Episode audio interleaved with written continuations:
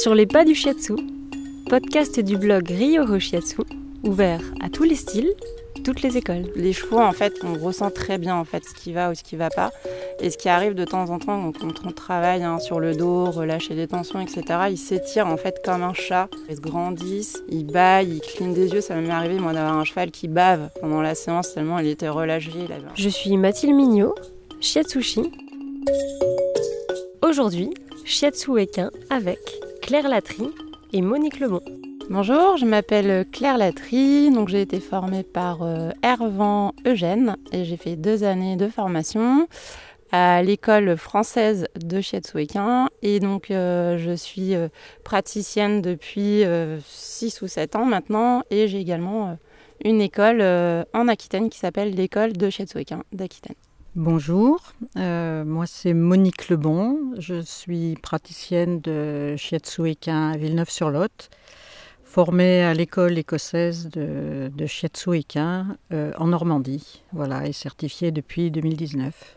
Et est-ce que je peux vous demander, du coup, comment est-ce que vous en êtes arrivé au shiatsu? Je pense bien qu'il faut peut-être une certaine relation au cheval euh, par avant pour arriver à cette thérapie du shiatsu équin. Alors moi, je suis euh, propriétaire d'un cheval depuis maintenant 12 ans et j'ai fait une rencontre la rencontre d'une praticienne qui est venue euh, à mon écurie, euh, c'était il y a déjà une bonne dizaine d'années. Et en fait, euh, j'ai vraiment une, une, sorte de coup de foudre pour, pour cette, cette approche, puisque mon cheval a reçu une, une séance qui m'a assez impressionnée. Et après, derrière, elle m'a fait une séance de shiatsu sur chaise. Et là, j'ai eu une réaction très puissante, c'est-à-dire que je me suis mis à claquer des dents et à trembler pendant une heure. Je n'arrivais plus à me, calmer, à m'arrêter. Et il a fallu que j'aille brosser mon cheval pour, euh, pour me recentrer. Et quand je suis rentrée chez moi, été euh, comme une évidence, c'est-à-dire que ben, je me suis lancée euh, corps et âme dans l'apprentissage, dans donc en formation en équin et en humain. Et ensuite, j'ai ouvert mon école. Alors moi, le cheval, c'est le, chemin d'une vie. Euh, j'ai toute ma vie rêvé de chevaux. J'ai fait des études BTS production animale, option épique pour travailler dans le monde du cheval. Et j'ai passé toute ma carrière professionnelle au Haras national de Villeneuve-sur-Lot, qui est devenu ensuite euh, l'Institut français du cheval et de l'équitation.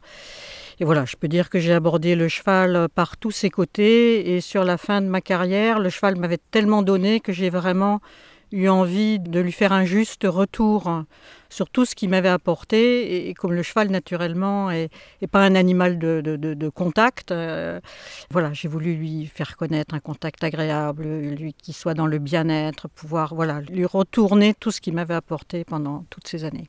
On a beaucoup de shiatsushi qui ne connaissent pas le shiatsu équin. Donc on aurait aimé savoir euh, votre approche en fait euh, dans votre travail, comment est-ce que vous approchez le cheval, les outils qui sont à votre disposition? Donc euh, par rapport au cheval, ce qui est très important déjà, c'est de passer par une phase d'observation et de garder une certaine distance au début, parce qu'il y a certains chevaux qui vont euh, avoir euh, un certain temps pour nous laisser entrer dans sa bulle, donc c'est important de ne pas non plus être trop invasif. Et ensuite, on, va en fait faire une prise de contact au niveau de l'épaule avec les paumes en transfert et attendre que le cheval revienne dans nos mains. C'est-à-dire tant qu'il n'a pas accepté la pression et qu'il ne se relâche pas, on ne commence pas la pratique. Et ensuite, on fait un, effleurage tout le long du, corps pour déjà détecter euh, des zones de vide, de plein, de chaleur, de froid, irrégularité, etc. Et ensuite, on commence euh, donc euh, notre kata en commençant par donc la zone du dos sur les, points chauds notamment. Et donc, on a aussi, comme là, on ne peut pas poser de questions directement au cheval, on, va poser des questions propriétaires pour voir un petit peu bah, voilà, les antécédents et puis la demande. Hein, euh, de, la séance. Voilà, c'est ce que je voulais compléter de ce que disait Claire, c'est qu'effectivement, la première chose en général, ce qui est intéressant, c'est de savoir pourquoi est-ce qu'on vient, donc euh, euh, quelles sont la, problématique, problèmes de comportement ou, d'autres que manifeste le cheval.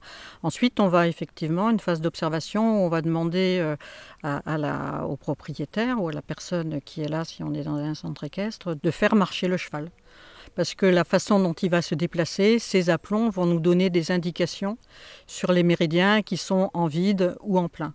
De même, euh, dès qu'on a un petit peu l'habitude, on voit se dessiner sur le corps du cheval les méridiens et surtout les méridiens qui sont en vide. Ensuite, bon, il va y avoir, euh, nous, dans, notre façon de, travailler, on fait systématiquement le méridien de la vessie qu'on va suivre en, posant les mains d'abord avec la paume de la main. On va suivre le méridien. Comme l'a dit Claire, on travaille avec le hara. Hein, parce qu'un cheval fait 500 kg euh, minimum si on travaille avec un, cheval. Donc euh, nous, petits humains de 50, 60 kg, on ne peut pas travailler en force, il est toujours plus fort que nous. Donc on travaille avec notre centre, avec notre hara.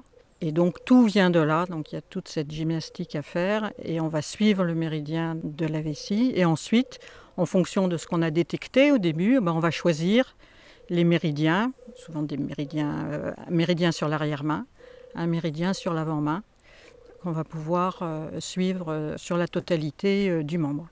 Ensuite, on va lui proposer des étirements, s'il y en a besoin, s'il y a besoin de détendre. voilà, en, gros, comment se déroule une séance.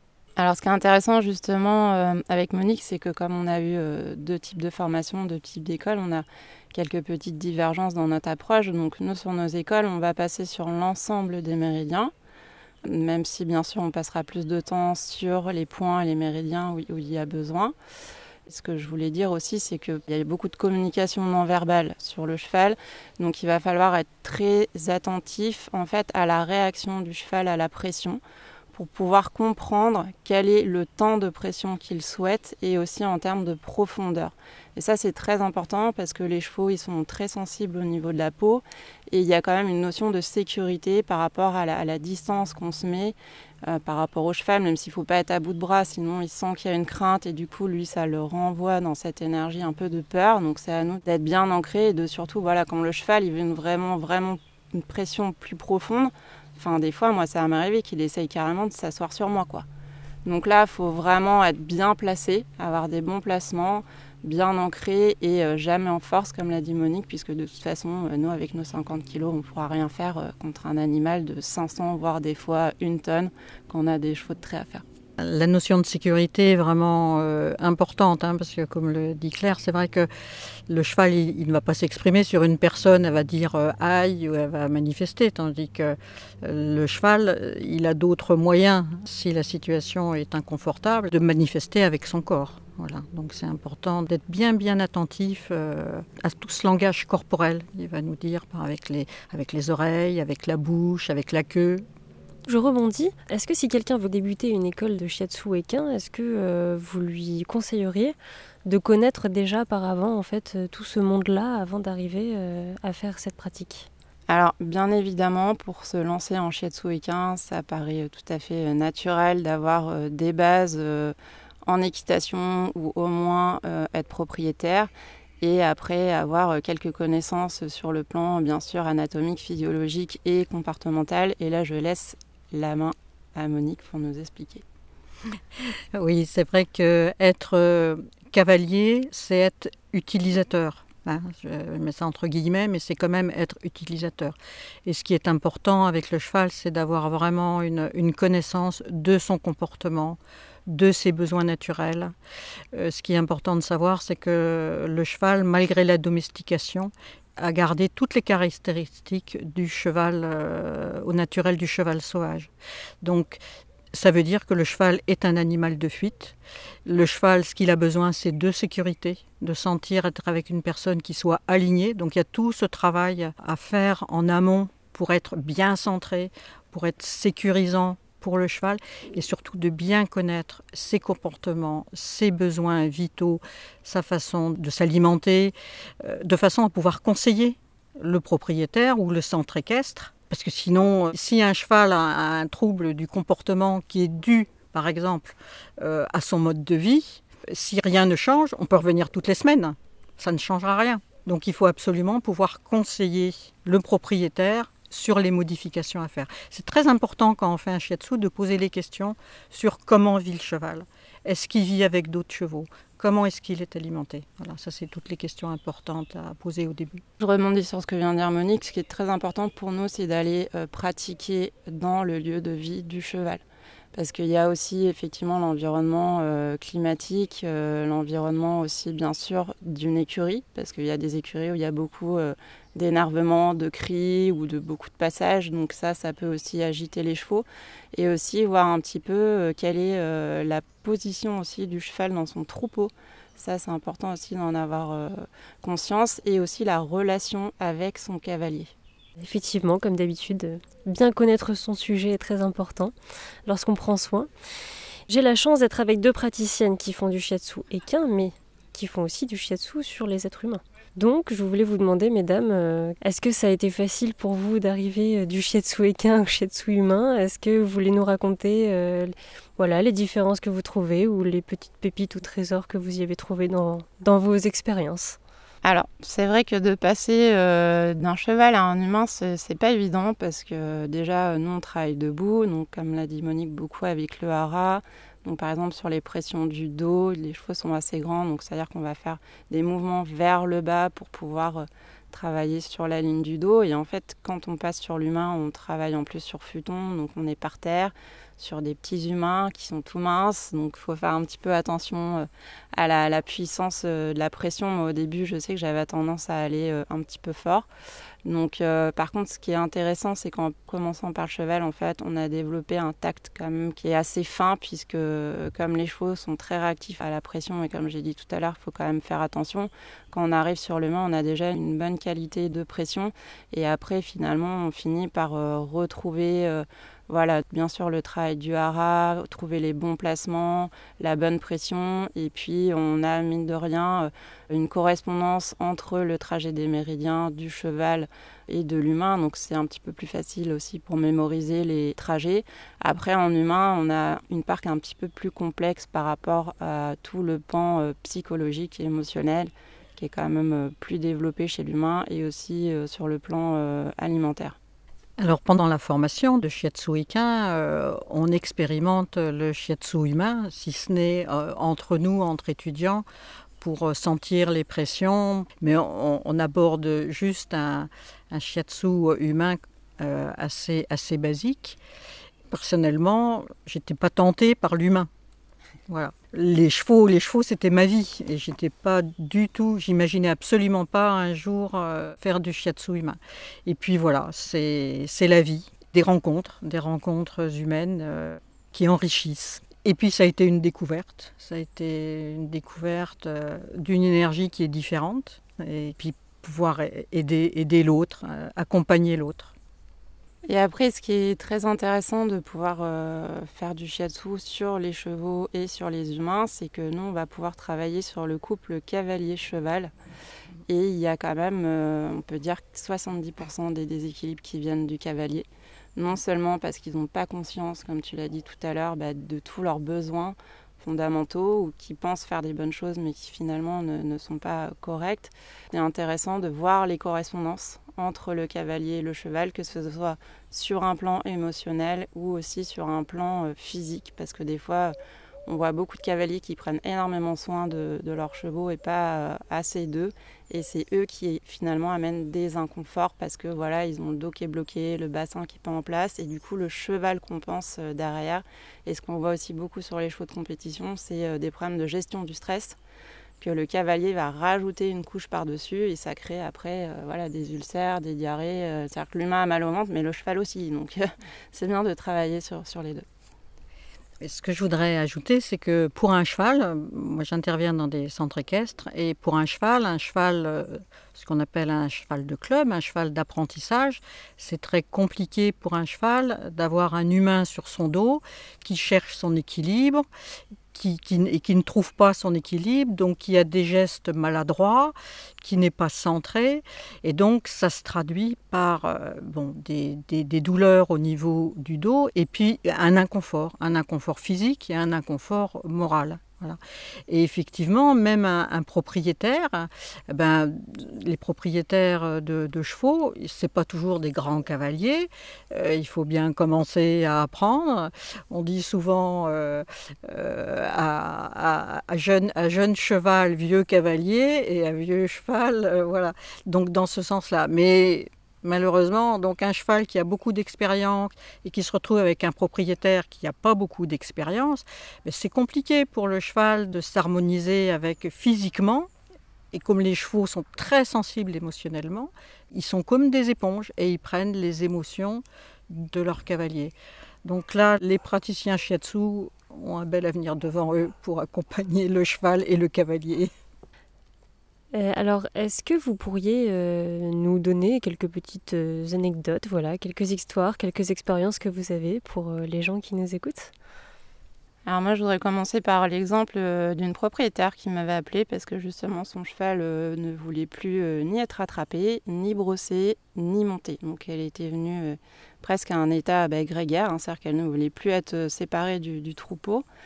Et euh, donc j'ai fait voilà pas mal de travail euh, sur l'émotionnel. Et ce que j'ai, ce qu'on donne aussi à faire nous à nos, à nos clients en tant que propriétaires, c'est de faire eux-mêmes donc des points à stimuler pour équilibrer les énergies et aussi un petit peu du kata shiatsu pour relâcher les tensions au niveau du dos et pour reprendre en fait le contact avec son cheval. Et en fait, c'est très intéressant le shiatsu pour ça, parce que ça va ramener une relation différente avec le cavalier. C'est-à-dire que le cavalier ne vient plus juste pour monter, le brosser. Et voilà, là, il vient pour prendre du temps pour son cheval, prendre soin de lui. Et en fait, en un mois, c'était impressionnant parce que bah, la jument à se laisser monter, longer, etc. Et ça a été euh, très très rapide.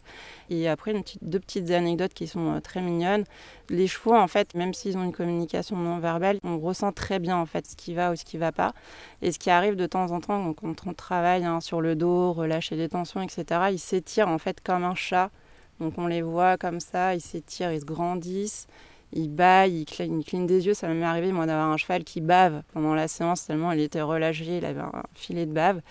Et euh, une autre vidéo qu'on m'avait envoyée comme ça après une séance, en fait, c'était son cheval, il était tellement relâché, détendu, et euh, il s'était allongé, en fait, par terre, et il mangeait comme ça son foin, allongé au sol, ce qui arrive quasiment jamais. Et euh, ça fait vraiment plaisir d'avoir des retours comme ça de la part de nos clients une personne qui m'appelle pour son cheval qui s'était retourné sur la route en, voulant le faire monter dans un van. Le cheval s'était pointé et était tombé.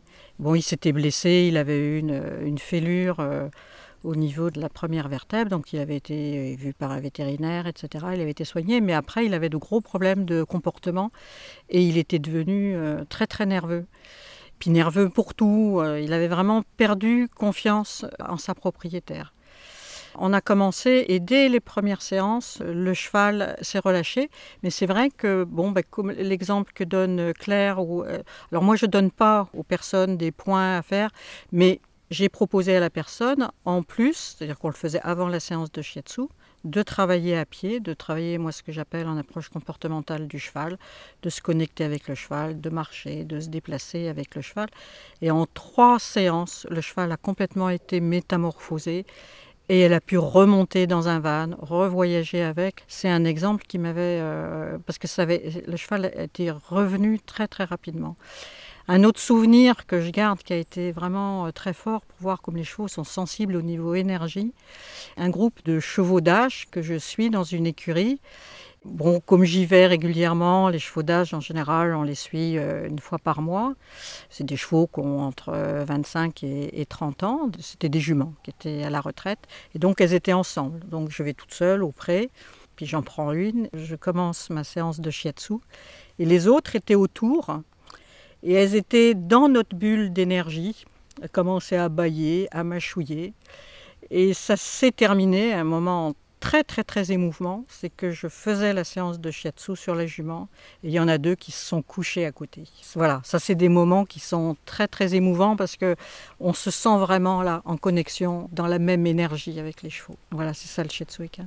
Eh bien, merci mesdames pour ce très joli partage et j'espère à tous que ça vous a donné envie d'en connaître plus sur le shiatsu equin.